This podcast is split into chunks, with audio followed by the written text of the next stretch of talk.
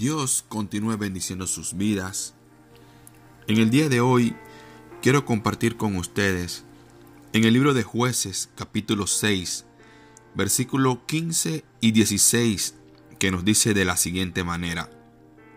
Y Gedeón respondió, Perdón Señor, pero ¿cómo puedo salvar a Israel? Mi familia es la más débil de todas las familias de Manasés y yo soy el más joven de todos. El Señor le dijo, pero yo estaré contigo, podrás derrotar a los madianitas como si estuvieras peleando contra un solo hombre. ¿Quién fue Gedeón? Fue un campesino de la tribu de Manasés que llegó a ser un libertador, juez de Israel y un hombre de fe. En aquellos tiempos, el pueblo de Israel se había olvidado de Dios y como consecuencia Dios se aparta de ellos. Y en lugar de vivir en reposo y paz, las naciones que estaban a su alrededor los oprimían, tanto que todo bien que pudiesen haber tenido desapareció, cuando Dios se apartó de ellos. Más bien, les sobrevino toda clase de mal.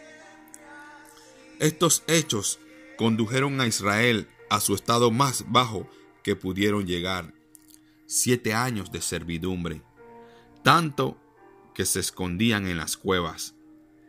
No parecía el Israel que Dios prometió a Josué, que estaría en constante victoria si la nación honraba y obedecía su palabra. Al desobedecer deliberadamente la palabra de Dios, lo que nos espera es el fracaso. Todo lo que tratemos de emprender nos saldrá mal. Cuando el ángel del Señor lo visitó, lo llamó varón esforzado y valiente. Pareciera una burla, ya que donde estaba Gedeón, él tenía miedo. Sin embargo, Dios solo indicaba de antemano lo que Gedeón llegaría a hacer por fe. No nos enfoquemos en nuestras limitaciones o debilidades. Por tiempo, quizás el enemigo haya querido hacernos sentir los más débiles o quizás los más menospreciados. Pero hoy Dios está llamándonos a creer y a obedecer su palabra. Quiere cambiar nuestro panorama.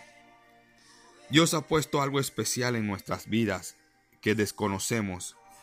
Solo creyendo y obedeciendo podremos descubrirlo.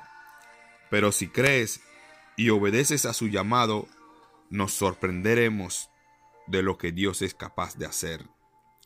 Tú dirás, Señor, ¿yo? Sí, tú. Tú que me estás escuchando, por mucho tiempo has dudado que Dios puede hacer algo a través de ti.